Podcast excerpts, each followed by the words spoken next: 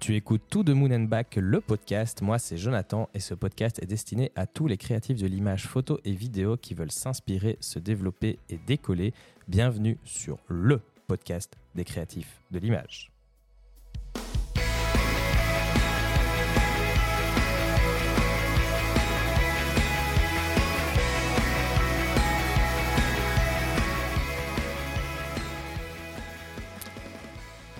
Et cet épisode est un épisode anniversaire car cela fait un an que je me suis lancé sur YouTube. J'ai d'ailleurs fait une vidéo studio tour bah, pour rentrer un petit peu dans les coulisses de la chaîne et j'avais vraiment envie de faire pareil en fait avec le, podcast. Donc je vais un peu te parler de, la chaîne, de mes influences, de mes objectifs, de mes doutes aussi. Bref, je vais vraiment te parler de tout ce qui tourne autour du YouTube game, photo et vidéo francophone. Et je vais commencer avec en fait bah, le début le tout début de la chaîne. Déjà, en fait, pourquoi j'ai décidé de lancer une chaîne YouTube? En fait, comme beaucoup de photographes ou de vidéastes, moi, je n'ai pas du tout de, formation spécifique par rapport à la photo ou à la vidéo. Du coup, bah, on se forme en autodidacte et on finit tous, euh, un jour ou l'autre, par passer par YouTube. Et en fait, j'ai trouvé sur la plateforme, bah, franchement, des trucs juste incroyables. Surtout, en fait, dans le YouTube américain. J'ai vu les, les, Peter McKinnon, les Eric Floberg, les Taylor Jackson. Et j'en passe en fait, et j'ai juste bouffé ce contenu-là, j'ai trouvé ça juste génial. Je suis vraiment tombé amoureux de ces vidéos, euh, je les mangeais, mais vraiment, dès que je rentrais du travail, je me mettais devant YouTube et j'apprenais, je prenais des notes, euh, ça me donnait vraiment super envie de, en fait, juste sortir de chez moi, d'aller shooter, et en fait, j'ai vu une autre facette un petit peu de, de la photo de mariage aussi. Puis je me suis lancé dans la photo professionnellement, et je me suis senti en fait bien seul. Il y avait toujours ces vidéos qui étaient là, etc. Mais voilà, tu es quand même euh, toujours tout seul. Et les débuts, en fait, c'est vraiment pas facile en plus. Hein. Tu as le, syndrome de l'imposteur qui est là, la fameuse euh, traversée du désert sans client, et surtout, en fait, l'isolement. Et euh, en plus de ça, bah, la double activité au début. Bref, en fait, j'ai voulu aider les gens qui passaient par ces étapes-là aussi, tout en faisant quelque chose, bah, moi, qui me faisait plaisir. Et il n'y avait qu'une seule solution à ça, c'était YouTube. En fait, j'adore faire des vidéos. C'est vraiment de la pure éclate pour moi. Je prends mon pied et en plus, bah, si je peux rajouter à ça, bah, aider des gens, bah, honnêtement, pour moi, c'est un combo gagnant. Mais ce que je voulais par-dessus tout, en fait, c'était aussi proposer autre chose que ce que je voyais dans le YouTube photo francophone. Euh, je suivais et je suis encore beaucoup, moi, de, de youtubeurs français, mais dans le domaine de la vidéo, en fait. Euh, des gens comme Pileface, Lumétrie, François d'Explique-moi encore, Alex Jackson, Flora Battesti, euh, Charles Chile, etc. Enfin bref, quasiment que de la vidéo. Et je me suis dit, mais en fait, elle est où la photo francophone? J'ai commencé un peu à suivre Nico DT, Chris Photographie, etc. Mais le, reste, en fait, me parlait vraiment pas spécialement, me touchait pas autant que les autres qui proposaient en fait de, de la vidéo. Et donc du coup, je me suis dit, bah pourquoi ne pas le proposer moi-même? J'ai vraiment voulu proposer autre chose, ma vision en fait, euh, voilà. Et YouTube, c'est aussi euh, bah, beaucoup de tutos. Et là, bah, mon passé d'enseignant était bah, parfois aussi un petit peu titillé. Je me dis, bah, c'est pas vraiment comme ça qu'on apprend les choses, c'est pas vraiment comme ça qu'on fait apprendre. Oui, là, il y a moyen de faire mieux, etc. Donc voilà. Je savais que j'avais en fait quelque chose en moi qui pouvait proposer quelque chose de nouveau et de surtout très pédagogique. En fait, je, voilà, je savais que je pouvais faire apprendre des choses, éviter à certaines personnes en fait de, passer par les étapes par lesquelles moi je suis passé. Et c'est là que To The Moon and Back, la chaîne YouTube, est née. Euh, la principale inquiétude des gens qui se lancent au final sur YouTube, c'est un petit peu le, regard des autres. En fait, c'est pas facile hein, de se mettre devant la caméra, de s'exposer. En fait, voilà, juste en diffusant ce, qu'on fait à d'autres. Euh, moi, honnêtement, j'ai pas eu ce problème-là, tout simplement parce qu'en fait, j'en ai, je, vais être très très franc, c'est peut-être ma belgitude qui fait ça, mais j'en ai vraiment pas grand chose à faire de ce que les gens peuvent penser de moi. Et euh, je pense qu'en Belgique, on a quand même une autodérision qui est quand même euh, assez ouverte et développée. Je sais qu'au final, en plus, dans notre société, bah, de toute façon, on est hyper fort centré sur nous. Si on voit une daube en fait sur YouTube, on l'aura oublié dans les deux secondes car on aura regardé bah, 10 vidéos après. Voilà. Et en tant qu'enseignant, j'ai l'habitude de parler justement devant un groupe de personnes. Bon, j'enseignais à des élèves entre 12 et 16 ans, hein, donc euh, l'autodérision, au final, bah, tu as intérêt à en avoir aussi beaucoup si tu veux survivre à ça. Après, la deuxième difficulté quand on se lance, bah, c'est la régularité. Et là, honnêtement, c'est vraiment une toute autre histoire parce que pour le moment, j'arrive à tenir le rythme d'une vidéo par semaine, mais parfois, je suis un peu tiraillé entre la publication et la qualité. je me dis que si j'avais parfois un peu plus de temps, je pourrais augmenter la qualité générale des vidéos, mais se dire qu'on doit publier en fait une vidéo tous les jeudis à 17h30, bah, au final ça pousse à créer aussi. Je pense que si j'avais pas cette deadline là, j'en ferais moins, euh, j'aurais moins publié et donc j'aurais moins proposé de contenu. Euh, mais voilà, je suis toujours tiraillé par me dire ça pourrait être meilleur, ça pourrait encore être mieux, je pourrais encore proposer autre chose. Ce qui est très difficile psychologiquement, en fait, c'est l'impression d'être un, petit hamster dans sa roue. Voilà. C'est euh, dès qu'une vidéo est terminée, il ben, faut penser à la suivante, et celle d'après, celle d'après, celle d'après, et on s'arrête jamais. C'est un éternel recommencement, c'est jamais terminé en fait. C'est vraiment ça, c'est l'éternel recommencement qui met au final une pression quotidienne ben, dans ce qu'on fait. Alors, évidemment, je parle à mon échelle. Hein. Je, voilà, je ne dois pas oublier que tout ce que je fais sur YouTube, moi, ça me rapporte pas un euro. Hein. Donc, il faut se mettre moins de pression, je sais, mais c'est pas facile quand on est justement un petit peu perfectionniste. Et j'ose même pas imaginer ceux qui ont euh, des 20 000, 30 000 abonnés, etc. Au tout début de la chaîne, moi, je faisais des, vidéos pour 10 abonnés. Ça a duré quasiment 4 mois. Et c'était vraiment pas facile, en fait, de mettre beaucoup de, temps, d'énergie dans quelque chose bah, qui ne qui grandissait pas. Puis petit à petit, bah, ça a évolué. Il y a eu la, vidéo sur la technique du flash, en fait, qui m'a fait passer à, à, 500 abonnés en quasiment une semaine. Pouf, comme ça, voilà. J'avais l'impression que c'était lancé. Et je me dis, OK, maintenant c'est bon, c'est parti, le, le, train est en marche, etc. Ça va être trop bien. Et puis, bah non. voilà, j'ai encore vraiment difficile à, à, lire les contenus qui vont fonctionner et, ceux que non. Euh, pour moi, la vidéo la plus importante, par exemple, de la chaîne, c'est celle sur le client cible, et elle n'a pas fonctionné, mais du tout. Euh, alors que même pour la chaîne YouTube, en fait, avant le lancement, j'avais déterminé un petit peu un spectateur cible, des couleurs cohérentes, une identité de marque, etc. Donc, tu vois que c'est vraiment en fait hyper important de faire tout ça. Et, les vidéos qui fonctionnent pas, bah, ça peut quand même plomber en fait. On se dit euh, qu'est-ce que j'aurais pu faire mieux, pourquoi ça n'a pas fonctionné, et ça met encore plus de pression au final par après et pour la suivante. Et ce qu'il faut absolument ne pas oublier, c'est en fait la notion de plaisir et surtout le pourquoi à la base j'ai lancé cette chaîne YouTube. Et c'est un peu pour ça que j'ai continué à publier des vidéos pour quatre personnes euh, pendant quasiment euh, quatre mois. C'est parce que je savais qu'au moins je pouvais aider quatre personnes. C'était plus que zéro. Donc voilà, je pense que euh, ça va aller mieux dans les mois à venir, etc. Au plus il y aura des vidéos, au plus voilà, j'ai essayé de, varier les contenus aussi. Euh, je peux pas parler en fait de, YouTube sans aborder le, sujet des shorts justement. Parce qu'avec l'arrivée de, TikTok, euh, toutes les plateformes en fait se sont adaptées à la vidéo verticale courte, comme Instagram ben, qui a sorti les Reels. Et YouTube, bah, évidemment, n'a pas échappé à ça et a commencé à fortement promouvoir les shorts. Je suis vraiment dubitatif par rapport aux shorts, euh, j'avoue. Euh, j'ai bien compris que pour grandir plus rapidement, il faut en publier, sauf que le contenu court, honnêtement, c'est vraiment pas ce que je préfère, ça m'attire pas du tout. et surtout pour une chaîne à vocation éducative comme la mienne, faire des vidéos de 15 secondes, etc., j'ai un peu de mal. Après, voilà, j'ai vu de tout. J'ai vu que ça, ça apportait beaucoup d'abonnés aussi, mais pas spécialement d'abonnés fidèles, euh, donc de véritables communautés, ce qui m'intéresse pas vraiment. Donc du coup, je dois vraiment y réfléchir et voir en fait comment je peux intégrer ce contenu court de qualité qui peut m'épanouir et apporter quelque chose aussi bah, à vous qui m'écoutez, à vous qui me regardez. Donc voilà, il faudra vraiment réfléchir et, s'y mettre. C'est aussi une raison en fait pour laquelle j'ai voulu filmer le podcast. Euh, déjà, je trouvais ça cool en fait de pouvoir euh, avoir un multi-contenu, à savoir ben, un fichier audio, un fichier vidéo. En plus, euh, voilà, le podcast vidéo c'est quand même assez chouette et je peux le couper et utiliser des extraits pour en faire du contenu court qui peut en final ben, ramener du monde sur le podcast et donner de la valeur aux vidéos courtes. Après, voilà, c'est beaucoup de travail, il faut tout installer, monter, démonter, écrire l'épisode, le tourner, le monter, le publier, en faire la promo. Bref, en fait, c'est beaucoup d'investissement. Mais ça m'apporte beaucoup en fait dans la manière de m'exprimer au final, dans, dans, les rencontres. Une nouvelle fois, bah, c'est clairement sortir de ma zone de confort et au final agrandir cette zone de confort. Et c'est comme ça qu'on se développe en fait hein, et qu'on progresse. Et je fais une parenthèse sur le podcast pour t'inviter à ajouter une note 5 étoiles au podcast et de me laisser un avis car c'est uniquement de cette manière qu'on pourra le faire connaître à tous les créatifs de l'image photo et vidéo et aussi de ne pas hésiter à aller le partager ou à aller faire un tour sur la chaîne YouTube. Merci à toi, on retourne tout de suite au podcast. Je te propose qu'on parle maintenant en fait de l'évolution de la chaîne et des choses que je voudrais améliorer ainsi que la direction que j'ai envie de prendre. Déjà, j'ai envie de parler de plus que de simplement la photo de mariage. J'ai vraiment envie de parler de, photos de portrait, de studio, de photos de rue. J'ai aussi vraiment très envie de parler de vidéo.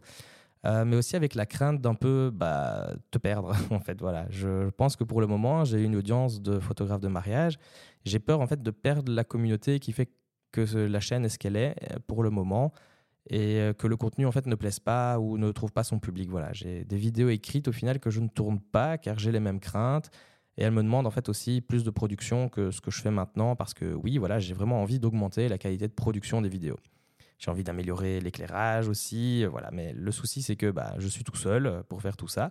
Donc je suis au final limité par bah, mon temps, je suis limité aussi par l'espace et le fait que je n'ai que deux bras. Donc voilà, j'aimerais aussi te, parler des collaborations que ce soit avec euh, d'autres youtubeurs ou avec des marques. C'est vraiment quelque chose que j'aimerais bien développer cette année.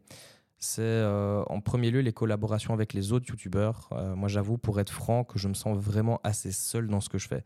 J'ai aussi personne à qui poser bah, certaines questions que je me pose par rapport justement à YouTube, etc. J'ai vraiment super envie de partager des moments photos ou vidéos avec d'autres gens.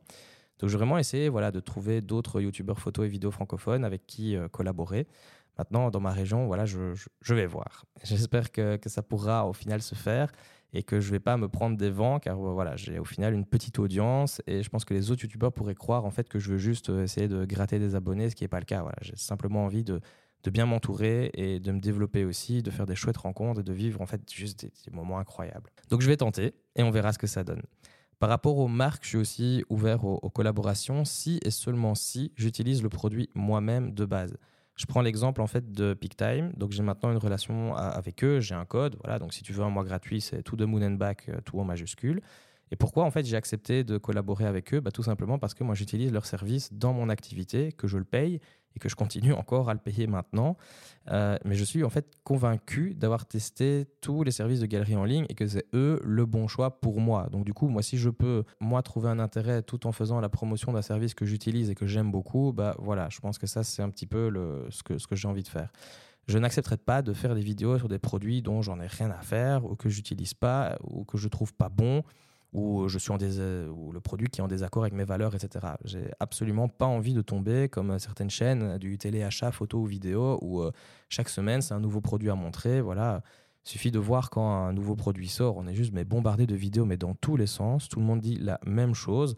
Bref, j'ai pas envie que ma chaîne tourne à ça. J'ai aussi envie de, proposer du contenu plus long, où je pourrais vraiment prendre ben, plus de temps pour aborder certains sujets. Je pense le faire sous forme de, formation, vu qu'à la base, bah, je suis enseignant. Donc je sais comment transmettre et je sais, euh, voilà, je ne vais pas le cacher. Je suis en train d'écrire une formation sur le lancement d'activités dans la photo de mariage. Mais je ne vais pas le faire comme tout le monde. Voilà. Moi, je veux vraiment que ce soit vraiment concret, avec un cahier de travail à remplir, pour lequel, euh, une fois qu'il sera terminé, ben voilà, vous aurez toutes les clés de l'entreprise photo de mariage dedans. Il sera propre à chacun et surtout au rythme de chacun avec des vidéos toujours découpées en trois parties, théorie, pratique, exercice. Et les exercices évidemment à faire dans le cahier et surtout avec des exemples concrets. Et ça c'est vraiment hyper important pour moi de mettre des exemples concrets, de mettre en contextualisation. Euh, elle est vraiment construite de manière progressive. J'aurais vraiment voulu voilà, avoir cette formation, moi, quand je me suis lancé. Voilà, c'est un scoop au final dans cet épisode. Et si jamais tu es intéressé ben, justement par cette formation, ben, n'hésite pas à me le faire savoir. Comme ça, je pourrais t'avertir quand elle sera prête. Alors, comment ça se passe au final de créer une vidéo? Il faut savoir que j'établis en fait un petit planning. Donc, je trouve des idées pour les vidéos. Je rédige déjà le titre, la description. Puis, j'écris un script au final assez détaillé. Une fois que j'ai au moins quatre scripts décrits, je passe au tournage. Et je tourne en fait toutes les vidéos en même temps. Je change juste de t-shirt ou de pull entre les différentes vidéos. Et donc, une fois que c'est filmé, en fait, je commence à, monter. Je monte sur euh, Final Cut Pro 10. C'est vraiment top, je trouve, comme programme parce que ça reste dans l'écosystème d'Apple. Euh, ça plante jamais. On peut tout faire aussi bien que les autres programmes. Et en plus, le logiciel est en achat unique, donc euh, pas d'abonnement. Et ça, quand même, c'est vachement cool parce que l'abonnement à 50 euros par mois pour Adobe Premiere, euh, voilà. Et à l'heure actuelle, bah, franchement, mon Dieu, que ça fait du bien de pouvoir faire un achat unique pour posséder vraiment quelque chose. Après le, montage brut, je tourne les plans en fait d'illustration, je sélectionne une musique via Artlist.